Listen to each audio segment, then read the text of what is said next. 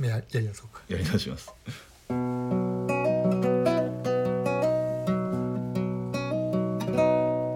それはまだ私が神様を信じなかった頃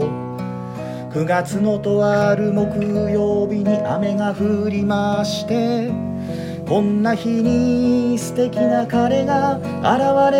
れないかと思ったところへあなたが雨宿りひげごじと勇気のさだでダラダラ行かせてはい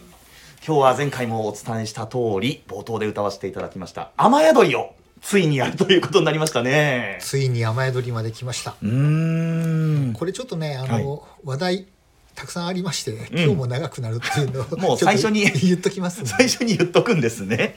もうねたくさん言いたいことがあるんだって放送前からずっとひげごじさん言ってるんですよこれね本当にね、うんちょっと喋っておかなきゃいけないことがいろいろありましてね、いはいはあのねご承知のようにこれあのさださんがソロになってん2枚目のシングルとしてね、はいはいはい1977年、うんあの3月に発売されたんですけどはいご承知のように、うんグレープを通じて初めてうんオリコンチャート1位に輝いた、うーんまあ、いわゆる大ヒット曲はいはいはいはいはいはいはいはいまあいろんなあこの歌がうん巻き起こした、はいあ話題っていうのはあります。もともとね、んあのーこれあの「キキョライ」はい1枚目のアルバムをね、ええあの作ってた時に、はいあのー東京のあの音響ハウスっていうねはいレコーディングスタジオでずっとこもってレコーディングしてたんですけど、うんうんうんそこのあのお1階に喫茶店があったらしいんですねはあ、喫茶店喫茶店、はいはいそのレコーディングスタジオの。ええでそこでさださんあの、まあ、コーヒー飲みながらええうん休憩したり打ち合わせしたりしてたんですけどそこにたまたまね、はい1枚のはい絵が飾ってあったんですね。ほうほうほうこれがあのタイトルが「雨宿り」って言いましてあらら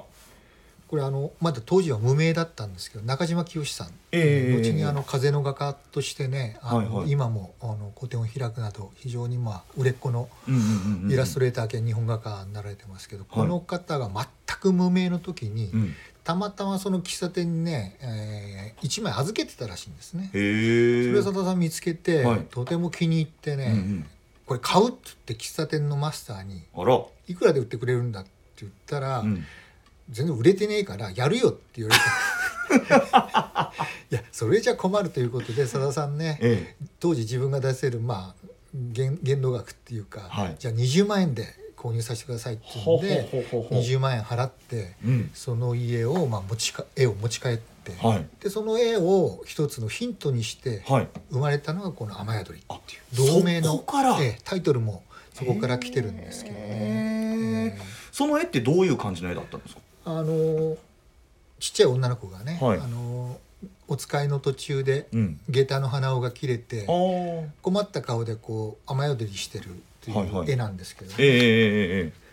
まあ、そのお少女のおイメージと、うんこの、まあ、あーピチョンピチョンっていうねあのはいはいはい軒から雨だれが垂れてくる音っていうのをイメージしながら、佐田さうんんうんこれまずね D のコードを使ってねえはははは雨が降るピチョンピチョンっていうねあのギターの感じが出ないかなっていうへえ雨だれをイメージしてまずはいはいこはういギターをつまびき始めたらしいんですけど、うん、なんか前奏もちょっと独創的なというかこう聞いたら耳に残るような感じの入り方してますもんねギターの入り方もそうなねん。ですよんで、まあちょっとね今までのさださんとはね違う歌っていうのがどんどんこう出てきたんですけどもともとこの歌っていうのもやっぱり A 六輔さんっていうねほうほうほうあのもうなお亡くなりになりましたけれども、はいまあ、作詞家で、ええええーまあ、有名な方がいらっしゃいましたこの方からね、はいアドバイスを受けてえうん「さだ君そんなにね落語が好きなんだったら、はい、落語みたいな歌作るよ作れば」っていうふうにアドバイスもともと受けてたらしいんですへえでそこでこのいわゆる中島清さんの絵のうん雨宿りっていうイメージを膨らませながら、はい、落語っぽい歌っていうのをイメージしてメロディーと言葉を紡いでいったんですけどねはあ。でもちろんあのね妹の玲子さんっていうのを一つのモデルにしながらね、はいえーまあ、あの女の子がうんうんうん そこで、えー夢のような話ですよね。そうですよね。 まだ神様を信じられなかった頃にうん雨が降って素敵な彼が現れないかなと思ったところに雨宿りをしてく素る。敵な彼が入ってくるっていうね、 なるほどね。ここは出会いのシーンですよね。すいませんねと笑うあなたの笑顔とても凛々しくて前歯から右に4本目に虫歯がありまして仕方がないので買ったばかりのスヌーピーのハンカチ貸してあげたけど傘の方が良かったかしらでも爽やかさがとても素敵だったのでそこは苦しい時だけの神頼みもしももしもできることでしたればあの人にもう一度会わせてちょうだいませませうんこのね「ませませ」っていうのがね当時ちょっと流行り言葉っていうかねうん流行語になりまして、はい女の子の間でもこのう「んませませ」っていうのが流行ったんですけど、はいやっぱこれねなんとなくあの少女っぽいまだあの、うんスヌーピーのハンカチっていうのをね、はい大事にしてるえで後からねあ貸さ貸しちゃ貸す貸せばよかったかなっていう後悔するなんかまあどうでもいい話なんだけえど、はいここはでいやっはいはいぱりねあのまあこんな時でだけで申し訳ないけど、うん神頼みして彼にもう一回会えたらなっていうのはね、うんそういう、まあ、ちょっと乙女心を膨らませたような、うんまあ、少女が大人になっていくような過程をこう、ここの歌詞でもこうちょっと表現して、うん、ね、少しずつうんうんう物ん語が進展していくっていうですね。これあのお袋のカセットに入ってたんです よでうちのお袋がまあ「領事と」あの「面白い歌がさださんにあるのよこれ聞いてごらん」とか言ってこの「ませませ」ってところがいいのよっていうのをねおー言ってるのを小学時代の私は覚えてますねえーこれねあの、はい後にね、うんアーミンとしてデビューして、はいはいソロでね岡村孝子という名前で、はい今も歌手活動続けてる岡村孝子さんがね、うんやうっんぱ高校2年生の時にうんはいこれをね初めてラジオで聞いてあらすごいって感動してーこの曲を聴いてね私もシンガーソングライターになろうって決意したとおっしゃってるんですへええあの岡村孝子岡さん村が孝子さん孝子さんですねあの。でアミンっていうねあの、はいはい大短大か大学の同級生とね、あのデュオではいデビューされるんですけどその時にアミンっていうグループ名っていうのも、あの後にはい多分紹介することになるでしょうあのパンプキンパイとシナモンティーに出てくるはいはいはいはい喫茶店の名前、アミおンお出てくるあのアミンを、はいもうもらったっておっしゃってるわけですへーそれ以来もうさださんにガーッと傾倒していったきっかけになったのは、はいこの「雨宿り」だったあの2丁目の交差点から時々走っていくあの店のそうなんでへえすね あの政治家のうんアミン大統領ではな くてそっちじゃなくてアミねン あのテレ屋で間抜けなマスターの そうそうそうそうあ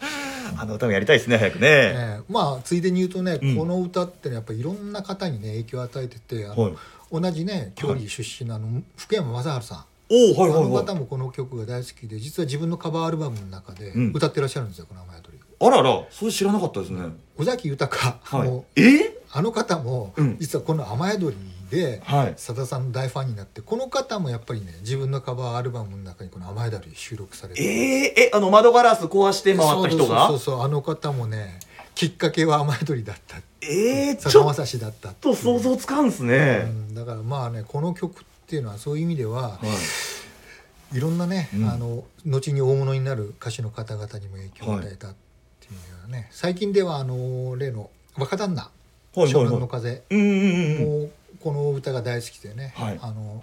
ライブでさださんと共演した時もこの歌をねご披露されてましたけど。幅広いね、な ーなんかちょっとねさださんのイメージとは違う方々がね そうですよねあのこの曲が大好きだった逆に ねでも拓郎さん吉田拓郎さんはいははいこの歌を聴いて、うん完全にさださんと距離を置くようになったっておっしゃってあららますしはいはいはいスパッと別れたんですね。あー当時のね僕高校生だったんですけどやっうぱん同級生でもはいこの歌を聴いて、うんえー一気にうんのめり込んでった女性は多いんですけど、はい女性ファンっていうのは一気に増えたんですけど逆にね、僕の同級生の男たちっていうのは、はいこれで離れてったんですよね。ああそうですか何が「ませませだこの軟弱な歌は」と言っって さだまさしなんていうのはね、はい俺俺の路線ではないみたいなねちょうどあー特にね突っ張ってる年齢でもあるじゃないですかあーなるほどね完璧に分かりましたねへえさだまさし、えー、兼さだまさしあー新さだまさしあーまあ良くも悪くもその人々の心に何かこう引っかかるようなそうですね、うんまあもちろんねグレープからソロになってね、はい一1枚目のおーシングルの「線香花火」うんうんうんうんさらには「キキョライで」まあ、デビューされてたんですけどまだまだうんさだまさしとしてはね、うんうんうん非常に無名だったところにいきなりこの歌でさだまさしっていうのが認知されたわけですよね。はいはいはいはいはいでそこでやっぱり大ヒットして大きな話題になった反面やっぱりいろんな方が二極化していくっていうかあーね、それはまあ仕方がないことではありますけうど、ーんなるほどねじゃあさださんがね、はいどう物語を紡いでいったか、うん続きを聞いてみももらい ましょうわかりましたお願いします。ところが実に偶然というのは恐ろしいもので今年の初詣に私の晴れ着の裾踏んづけてあこりゃまたすいませんねと笑う口元から虫歯がキラリン夢かと思ってほっぺつねったら痛かったうんまた出会ったんですねまだでやそっしたたんらですよ。これ神頼みが効いたわけですね。 なるほどね。でも最初はこう虫歯がキラリンと見えて、うんというちょっとまあドジっぷりな感じで出てきてでもう一回こう初詣に会った時もまた晴れ着の裾踏んづけちゃうっていう。だからこの素敵なな男なんだけど、うん虫歯を治療してなかったりはい巣を踏んづけるというちょっとおっちょこちょいドジドジな男でもあるわけですよね。はいはいはいはいはい。面白いですよね。これでもモデルがさださんの妹さんって本当ですかこれ。うん妹さんをイメージして作ったああ。とはねうんうんそのはっきりはおっしゃってないんですけど、うん。ね、はいはいはいはい、はい。当然これは妹さんだろうなってみんなあ推ー測してますけどねうん。でこれ作ったのが、うんできちゃったって言って1月のね、うん月末にね、あのーいきなりね、はい、ライブコンサートでそれ披露されてるんですよこんな歌できちゃったって言あってそんな軽いノリでうんへーでそれがねもう渋谷公会堂だったらしいんですけど、はいはいあのは初お披露目ってこれうんうん1月29日って言われてるんですけど、はいそこからねディレクターの川本さんがね面白いじゃないって言って、うんうんうん何回かライブで撮ったんですよその後はいはいはいはいで2月の11日ですかね、うん熊谷市の熊谷会館で収録したのそのまんまはいライブ収録でシングルとしてもう3月には発売っていうふうになってったんですけれど当時はね、シングル曲をライブ録音してリリースするって珍しかったんですよね、うーんだけどこの曲はさっき申し上げたようにちょっと落語っぽい歌にしようっていうことで、はいはいい、ろんなところで落語界と同じようにこう笑いが入ってくるわけですうよ、ーん この笑いを効果音として使って、はいまたそれもまたね、うんあのー当時としては非常に新鮮な、うんうんうんあー形でのおーまあリリースになったっていうかね、確かに私の持ってるこう CD も笑い声入ってますよ、笑い声ね入ってでる一番ねその笑い声の入り方っていうかはんお客さんの反応が良かったのがその熊谷会館だったらしい、へえあじゃあその時のやつ聞いてたのかな聞いてるのそかうでなすね基本聞いてるのはそこだと思いますうけーどねんで話としてはもう一回初詣で出会って今度これをお家の方に紹介するっていうパートに入ってくるんですそねうねここはさださんの得意な家族に落とし込んでいく なるほどね。そんな馬鹿げた話は今まで聞いたことがないとママも兄貴も死ぬほどに笑い転げるやつらでしてそれでも私が突然口紅などをつけたものだからお前大丈夫かとおでこに手を当てた本当なら連れてきてみろというリクエストにお答えして5月のとある水曜日に彼を呼びまして自信たっぷりに紹介したらば彼の靴下に穴がポカリ慌てて押さえたけどしっかり見られたでも爽やかさがとても素敵だわと受けたので彼が気をよくして急にもしももしもできることでしたればこの人お嫁さんにちょうだいませませ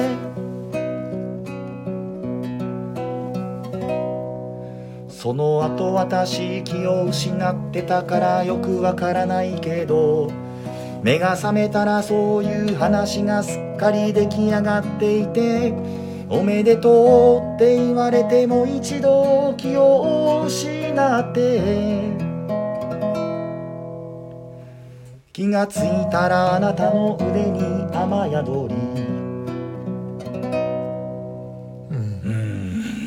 うん、やっぱりね、まあ、あの、漫画チックであり落語っぽいで最後のね「うんあまたあなたの腕に甘えどり」ってところはが完全に落語でいうオチ、うんをつけてねそうですよね、えーまさに落語っぽい歌になったんですけど、うんまうんうあ、んこれね最初からこういうイメージで作ったわけじゃなくてさださんやっぱこう弾きながらねはいはいこのも物語ってできてたできてったっていうかほほぼだからメロディーと歌詞っていうのが同時進行ででき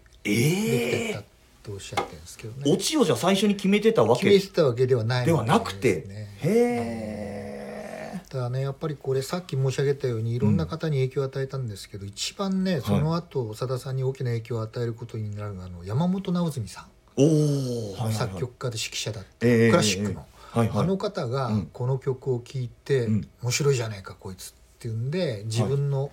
ラジオ番組にゲストとして呼んだ後、はいはいあのどっぷりとした交流が始まっていくわけですよね。山本先生ってあの親父の一番長い日のの編曲されとそうですね、はいはいはい結局あの歌を作れって言ったのも実は山本直純さんなんですよね。へあのえ山本直純さんが指揮なさってたあの新日本フィルハーモニー楽団っていうのは毎年夏に軽井沢でうんうん軽井沢音楽祭っていうのをやってらっしゃって、いそこにゲストでさださんを呼んで、うんうん日本中の親父を泣かせる25分の歌を書けっていうね 無それ理なんだ 引っ提げてこい ってそれで作ったのが12分半っていう半分しか作れなかったっておっしゃったんですけど、親父の一番長い日の、まあ、それ以外もねうん例えばあの映画はい203高地、うんあれ音楽監督山本直純さんなんですけどあへーれで主題歌のいはいわゆる先物歌をかけ、先物歌っては言ってないんですけど、ええ主題歌をかけって言ったのも山本直純さんですし、はいその後さださんがやっぱりクラシック、うんいわゆる交響楽団はといジョイントしていくことになるきっかけを作ったのはがい山本直純さん、へえそれぐらいやっぱりねこの歌っていうのがやっぱりさださんにとってはうんいろんな方との交流の、おまあ、接点になっていくきっかけになったという意味ではいろんな意味でねその後のさださんの展開にうんうんうんいろんな影響を及ぼす出会いもあったし、うんいろんなまあでも世論ではねいろいろ叩かれたんですよねまたねあーさっきの話じゃないですけどもそうですかうんこういう歌う男がいるからね、はい結局こういう歌う男がいてこういう歌をうんうんうん喜ぶ女がいるからね、はい女はいつまでたっても解放されないとかね まさにシンデレラコンプレックスのあらいじゃないかっていうよう なね批判を受けたりとかね、うんうんうんうんえーさっき言ったように「はいませませなんて軟弱な歌を歌うんじゃねえ男が」と かねそういうね、まあ、いろんなねバッシングめいたところもね、えあーー出てきたりして。うんまあ出る杭は打たれるって言いますけど、はいはいまあ、そうやって多くの支持者っていうか女性ファンがうんこの歌をきっかけに増えた一方でね、うんまあ、いろんなバッシングをさださんも受けるようになったってうでんすね。まだなんか78回しかやってないのにこの間の関白宣言でもだってバッシングされたっていう話があって で「精霊流し」でも暗いっていうレッテル貼られたみたいな話があって相当若い時のさださんって苦労されてませんあーそうですねまあだからそれぐらいね、とうんあの目立てたっていうかねあなしるかほもどねまあ、さださんがおっしゃるにはねなんかね叩きやすいみあー見てくれがねあこいーつなんかね叩いてもね文句言わねえだろうっていうよう なあー見てくれだったんじゃないかとかねそういう分析もされてましたけども見てくれてそうじゃないよっていううね。うんんでもまあさださんはね信念を貫いてこの後もね、はいここでブレイクした後、うんまあさだまさしはいとして、うんえー認知された後ねうんまたいろんな挑戦をされていくことになるわけですけども、はいでもやっぱり2曲目、うんあの グレープもね、うん2曲目の「精霊流し」がはいヒットしたうんさだまさしもやっぱり2曲目の「こうんの雨宿り」がヒットしてあブーレイクするとまあ2番目2曲目っていうのがさださんにとって一つの、うんまあ、キーワードになってるのかもしれない なるほどとね思、うんですけどうね。ん、えーこれ雨宿りってもう一つのってあるじゃないですか、はいこれはまたちょっとしっとりした感じのやつですそうけでどすねだから2枚目のあのソロアルバム「うん風見鶏」にね、はいもう一つの「雨宿り」っていうだけうん歌だけ入れて、この「雨宿り」っていうのは収録されてないんですけうど、んうんうやっんぱこの「雨宿り」っていうのがどうしてもマン、う漫画チックはい、おあのお落語っぽいんで、うんちょっと笑い飛ばされてしまうとこの歌の本質っていうのが本当に言いたいことっていうのが、うんうんえーちょっとねあの聞き逃されてしまうというんでうん余計なお世話だけど、はいもうこのもう一つの「雨宿り」って歌を作ったっていうねさださんおっしゃってあーなるほどね、まあ、余計なお世話かもしんないけどなんとなくこう言ってはおきたいなっていうようなとこなんですかたんねですけどそうなんですよ。あーなんか関白宣言も関白失脚ってあるじゃないですか完全にそうそうだね あのアンサーソングとしてねはいただねこれはねあくまであの、もう一つの雨宿りってのはやっぱり雨宿りのうん補足版みたいにしてすぐ作られてるんでですね、ああ、えーそうかそうか2枚目のアルバムでしたね、ううんだから雨宿りで本当に言いたかったことはこっちですよ、うんうんうんということをねなるほどね余計なお世話だけどもう一曲作らせてもらいましたっていうことですね、なるほどね、えーそのもう一つのもいい歌なんでまたちょっとやりたいですねこれはそうですねうんで続けてね、はい本当はやった方がいいんでしょうけど、うんうんうんちょっと次回はね、はいぜひちょっとあのこの2月はいにぜひご紹介したい歌があるんで、そうあのね、ひげごじさんがね、朝ちょっと勇気と、今日放送やるだろうと、うん、はい、やりますと。次回の曲さ、俺これがいいと思うんだけどって、こう今朝相談しに来ましたよね。いやもうちょっとね2月もねちょっと中旬過ぎて下旬に入っていくんで、うんこれ逃すと来年の2月までちょっとこれ紹介しにくいなと思ってね はたと思いついてねはいはいい。来週はぜひね、うんまあ、ご当地ソングでもあるんですけどお梅にまつわる歌をはいおぜひね、語らせていただければと思っておりますなるほど。ご当地で梅というともうあれしかないじゃないあでれすしか。かないですね。先輩だ太宰府天満宮。ああ、もう言いますええね。もう曲言ったと同じような感じになってまいりましたけども。それをぜひね、はいえー次回、えーまだ梅の花が、あー香るうちになるほどやらせていただければと思っております。風流な感じで、次回はお伝えしたいと思います。それでは今日はこの辺でありがとうございました。ありがとうございました。